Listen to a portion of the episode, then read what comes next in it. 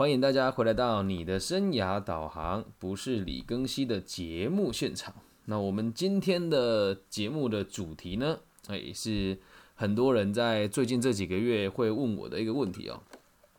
想要离职该怎么办？嗯，其实想要离职这件事情呢，在最近这几个月，应该以华人世界来讲，会蛮常见的哦。因为在过去，我们的在华人的求职圈，通常五月到七月这个毕业季呢，会有一波的这个入职潮。那往往一个月跟三个月都会有一个坎。那现在已经来到十一月了嘛，所以在这时候会想离职的朋友呢，蛮多的。但这时候想离职的人，往往都是，哎，我讲无病呻吟好像有一点 过分哦，但 说出来就是无病呻吟。你们在这个时间点离职其实不聪明啦，因为在这个时间点公司要进入年尾的时候，职缺本来就比较少，但还是有机会，只是不会像过去那些时间求职的那么顺利。那我们就聊一聊，我们今天讲的是要跟大家讲，想要离职该怎么办要先让大家理解一件事情是，想要离职其实很正常啊。因为在台湾呢，我认为百分之七八十人都不大喜欢自己的工作。那有的人是一直都想离职，但他但是到他这个退休的前一刻，他也都没有离开这个工作岗位嘛。所以我是希望大家真的可以很健康的、很无畏的来看待想要离职的这个念头。想离职并不可怕，对，可怕的事情是你没有去了解自己的需求是什么。那我们今天把这个想要离职的这个步骤呢，分成一二三四五五个步骤，我们一个一个来解释给大家听。那如果当你想要离职的时候，就把这集听一听，或者是分享给你身边最近有想要离职的朋友，也有可能是你的上司啦，也有可能是你的部属啊，有可能是你的爸爸妈妈，也有可能是你的同学，嗯，都有可能发生。好，那我们就开始今天的正题节目喽。哎，有人说这么晚还开直播辛苦，不会啊，就自己想做的事嘛。那也希望大家可以多多支持我们这个频道，透过各种方式赞助我们也都可以。然后想要理解更多如何赞助我的这个管道呢，也欢迎大家私信我。好，所以第一步你要先找出真的想离开的原因。有的时候离职哈，真的会因为有很多很幼稚的原因呢。之前有一个学生跟我说，他想离职的原因是因为他觉得他们公司大门的门把很丑。嗯，我说这样就想离职吗？他说对，我每天看到那个门把，心情就不好。像这个就不是真实的原因哦。后来跟他想了很久，我说那你你都单纯门把丑就想离开吗？他说嗯，还有很多事情诶。所以你有时候第一个浮出来的念头想离职的原因都不是真正的原因。有时候你会觉得好像是薪水不够多，诶，但是有趣的。你反过来讲，很有可能不是薪水不够多，而是你做的事情太多了。那有的人是你有找到更好的可能性，那有的人离职是单纯觉得自己这样子工作无法胜任。其实每个人的状况都不尽相同啊，但你一定要找出你想要离开的原因。其实依照我们这么多年的经验，只要你想要离开哦，通常就只有两件事。这个是马爸爸说的，他说，要么就是受了委屈。不嘛，就是钱不到位；要么就是受了委屈，不嘛就是钱不到位。所以你其他原因都不是真的。你说，可是我上司欺负我，诶，那就有趣了。你现在的月薪如果是台币五万块，你上司每天欺压你，啊，那你跟你的老板讲，老板正好一个月给你十五万，你还会在意吗？不会啊。那有的可能是钱很多，让你觉得很委屈，你也你一样会想要离职。所以每个人的关键点都不一样。但是往往都是受到委屈了，或是钱不够，你才会想离开。所以不妨你现在先去理解你自己的动机哦，我到底为什么会想要离职？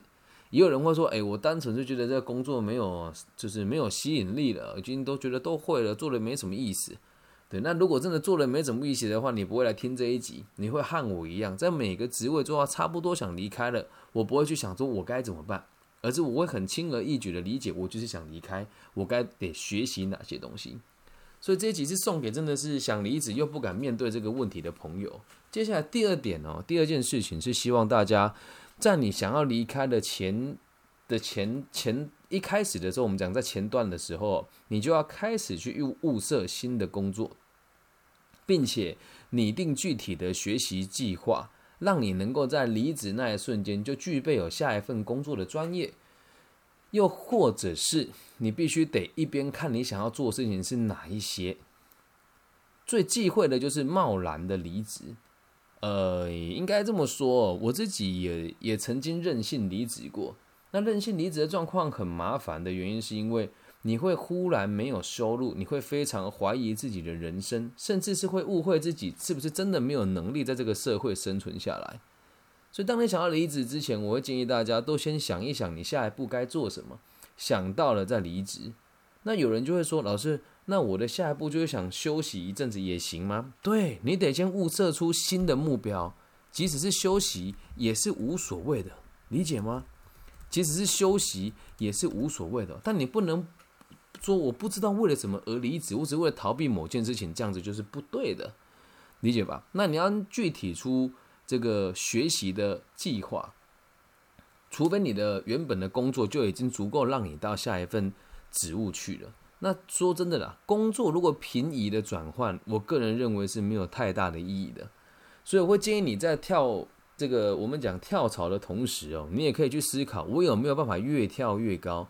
如果在同个位阶跳，那没什么太大的意义。但如果你想要跨去别的产业，听清楚喽，同一个不能不同的产业所经历的事情也不一样，所以你可以在离职以前去理解你们公司以外的企业是怎么运作的。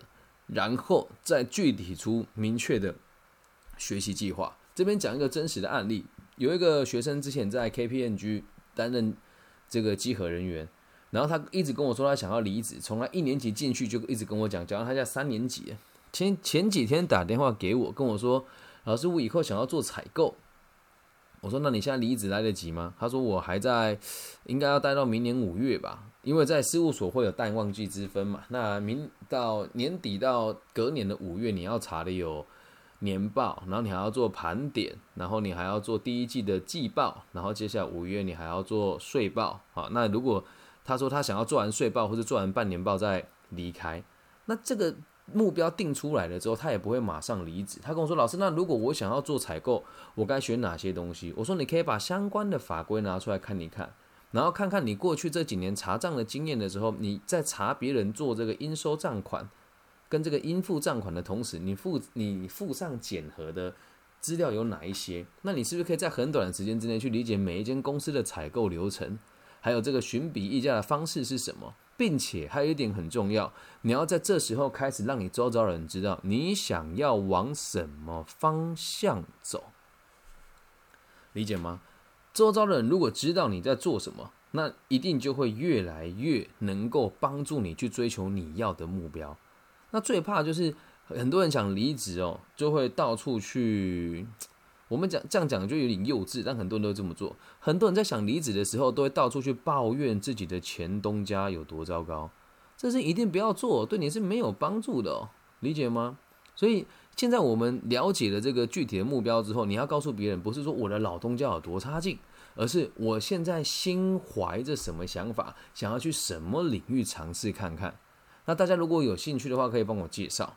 那这个消息放出来了，你的同事跟你的朋、你的这个上司会不会发现呢？就是我们要讲的第三个重点。当你没有把握之前的时候，你可以说我还不大确定，或者是。其实也没有那么想走，但等到你有把握了，能力也差不多了，别人的职缺也陆陆续续浮现出来，可以找你去面试了的时候，这时候你势必要请假去面试，又或者是提前呃提早离职去面试哦。所以下一步第三步有了把握之后，你还要勇敢的说出来。这个勇敢的说出来，不是只有在你生活周遭，而是你要鼓起勇气。去跟你的上司，或是你公司里面能够掌握你去留的人，告诉他你未来想要离职，说出来很需要勇气。为什么这边我会特别提？是因为很多人都想离职，但不敢说。那一个不敢说，其实就会一直不敢说。好，那为什么不敢说呢？也有可能是因为你前面根本就没有准备好，又或许是你对你自己完全都没有自信心。所以，等你有把握的时候，你一定要勇敢的说出来，也不要觉得说怕丢工作吧。你都已经要走了，而且根据每个地方的这个规定也不一样，有的是到职半年一个礼拜前要说，有的是到职三年两一个月前得说。你也要让公司知道，这个规定归规定，但我还是会把我每一件事情都都交接都交接好，能够理解吗？要让对方知道每一件事情我都还是愿意交接好的。所以，当你已经说出来了，也拟定了具体的交接目标，把交接清册都做完了，这时候第四件事情就非常重要了，你要跟自己。定时间也要跟你原本的老东家定下具体的时间。如果这两件事情我们我们没有做到的话，那你要怎么离开？很多人呢离职哦，真是让我一肚子火。我们管顾过很多企业，遇过那个最不负责任的，就是烂汤子丢着人就走了。我管顾过一间这个网络的销售公司，它是一个销售平台。前那个人要离开的时候，连那个银行卡的密码。也都没有交接出来，那你要说这个企业自己本身有问题吗？也是啊，可是最大问题还是这一个，还是这一个这个这个谁所导致的？还是这一个雇员所导致的？因此，在这一点，我希望大家可以去理解一件事：如果你要离职的话，请你务必跟你的上司或是你的这个公司的老板确确出。明确的这个时间能够理解吗？好，那这个部分还有一点很重要的是，这个时间点并不是你自己说了算，啊，是你要跟对方有共同的目标跟共同的计划，否则就出就就就你会离开的很痛苦哦，你会离开的很痛苦，对，那离开的很痛苦，还有一点更麻烦的事情是。你离开的很痛苦，其实是小事，对，你离开的很痛苦，其实是一件小事。真的大事是什么？是你接下来要找工作，你会更痛苦啊。所以，请你交接的时候，一定要把每一个清单跟清册都交代的清清楚楚、明明白白，要让你的老东家送你走的时候，是认为，哎，这个送你走了，我心里面也没有怨恨，也没有一丁点的怨念。我只认为送走你有点可惜，但是我还是愿意让你离开，绝对不要用这种怨恨或者是互相攻击的方式离开你的公司哦，理解吧？那一定有人问啊，原本我的这个公司的人就一直都很欺负我，我离职之前为什么不能恶搞他？我怎么不能让他死？我怎么不去检举他？不要这么幼稚啊！我们不是孩子了耶。我们不是孩子了耶，对吧？你说别人欺负你自己有没有百分之九十的责任呢？有啊，我相信这句话很多人听了会觉得很不舒服，但我必须得这么说：每个人都一样。如果你遭受遭受到不不不平等的对待，你也有百分之九十的责任啊。插播一则小故事哦，这是发生在刚刚的一通电话里面。有一位好朋友呢，也也不能讲好朋友了，就是有一个朋友，他很喜欢在各种场合。挖苦我，那毕竟大家都在同一个这个的这个组织里面嘛。那他的年纪比我小，然后很想跟我做一样的事情啊。他会对外宣称说他跟我做的事情是一样，但实际上他做的东西很就蛮表浅的吧。就是爸爸有开一间公司给他嘛，然后他就会在外面说啊，我要致力于生涯规划啊等等的。我对这个小老弟也是真的非常的敬重。他今天突然传讯息问我说有没有。使用过 Podcast 录音间，我就说哇哦，你真的不听我的节目诶。然后我说啊，没有诶，没有使用过。他说哦，是这样啊，我有个朋友哦，他们在这个这个北台湾有一个这个录音的空间，然后我想去了解看看，看要不要在台中开一家一样的东西。我就好奇了，我说，诶，你这些台北的，你这些北台湾的朋友有没有赚钱？我是不知道啊。那目前在台湾做自媒体，各能的人能力能够。有这样的知名度跟享誉全球，应该只有我自己一个。那你说我这样品质的节目，我都不用录音间了。那剩下那一些节目去用录音间，他们排名那么低，也没赚到钱。你觉得这个事业会有发展性吗？这也是一个延伸出来的问题啊。就是我们每个人听到别人说什么，你就很容易相信他。那我对他说的是实话，因为我没有想要赚他的钱嘛。那他的朋友引导他来开这个录音室哦，也不能讲他坏，就是要让他买他的技术，并且成为他的经销商。那成本还是转嫁在我这个小兄弟身上嘛。那他他的状况就也也蛮有趣的，他就跟我说，诶，我就跟他讲说，你得相信你自己想相信的事情啊。然后他就他就讲，他说哦，我就说啊，你做这个事情肯定不是我启发你的啊。他说对啊，绝对不是你啊。哇，讲话真的是有够不客气的，我的天呐！对，我觉得他还蛮可爱的，但我也没有生气，我就跟他讲说，相信你想相信的，反正你的家境还不错，爸爸有钱，你说家里那么多不动产，拿一个出来做做这个录音室赔赔钱也无所谓。但如果你真的想要赚钱，我希望你可以就是理解一下我的做法，或许对你好一些。然后就很骄傲、很傲娇要把电话挂掉了。然后当时我协会的秘书长在旁边了，他就问我说：“他怎么会这么说话？”我说：“对啊。”他说：“那李根新，你以后会介绍他给其他人跟别人合作专案吗？”我说：“我一定不会介绍他跟别人合作，但别人问起我他的事情，我也会跟他说，这个孩这个这个这个孩子蛮认真的，对，实务经验也还不错，也很勇于尝试各种错误。嗯，但如果今天他得罪的人不是我，就其他人喽。”就他如果得罪人不是我，那其他人怎么做我就不知道喽。可能会说啊，这个人很没礼貌啦，或这个人很目中无人啊。对他已经有好几次会对我做这种不必要的动作了哦。所以也是跟大家回馈哦，你身边的每一个人，即使是你讨人厌的上司，或是你觉得很讨厌的下属，离开之后绝对不要与人为恶，因为你永远都不知道对方身上还有哪一些资源，而且你接下来要做的事情是去下一间公司哦。别人都打听得到的，能够理解吧？好，有点扯远了。再回到第四点，要把自己要给自己一个离职的时间，并且要跟公司约定出具体的离职时间，而且要好好的交接。在第五个要提醒大家的重点哦，是希望大家理解哦，也也希望大家要这么告诉自己哦，绝对不要让压压垮你的最后一根稻草是逃避哦。懂吗？绝对不要让压垮你的最后一根稻草是逃避。很多人想离职，是因为想要逃避眼前的某一些责任。听叔叔说一句话：你逃一阵子，你就会逃一辈子哦。你逃一阵子以后，你就会逃一辈子哦。所以，如果你想要离职，一定要先想清楚你下一步要做什么事情。然后，我这边也是很呼吁大家啦，不要去做什么海外的打工游学。真的，你读到。学历这么，不要说学历有多高啊，你都已经出社会了，还要去其他的地方做这么劳力付出的工作，重点是他没有未来性。那很多人会觉得逃避一件很酷的事情，我老实说了，我觉得一点都不酷，懂吗？所以不妨回头想一想，你想要离开的原因，如果真是逃避的话，麻烦你把它做到最好了，再来想想看你要不要离职。会做这一集的原因，是因为最近很多人问我。然后还有人问我说：“我的主主主管要帮我调部门，我好想离职哦。”对，如果以我们这个逻辑来讲的话，你想要调部门的离开的真正原因，是因为你不想学习新的计划，所以只是调只是逃避而已。那我们经过了协调跟引导之后，他现在决定，我用尽全力来克服新的工作，克服不了我离职了，我也对得起我自己，我也对得起我主管。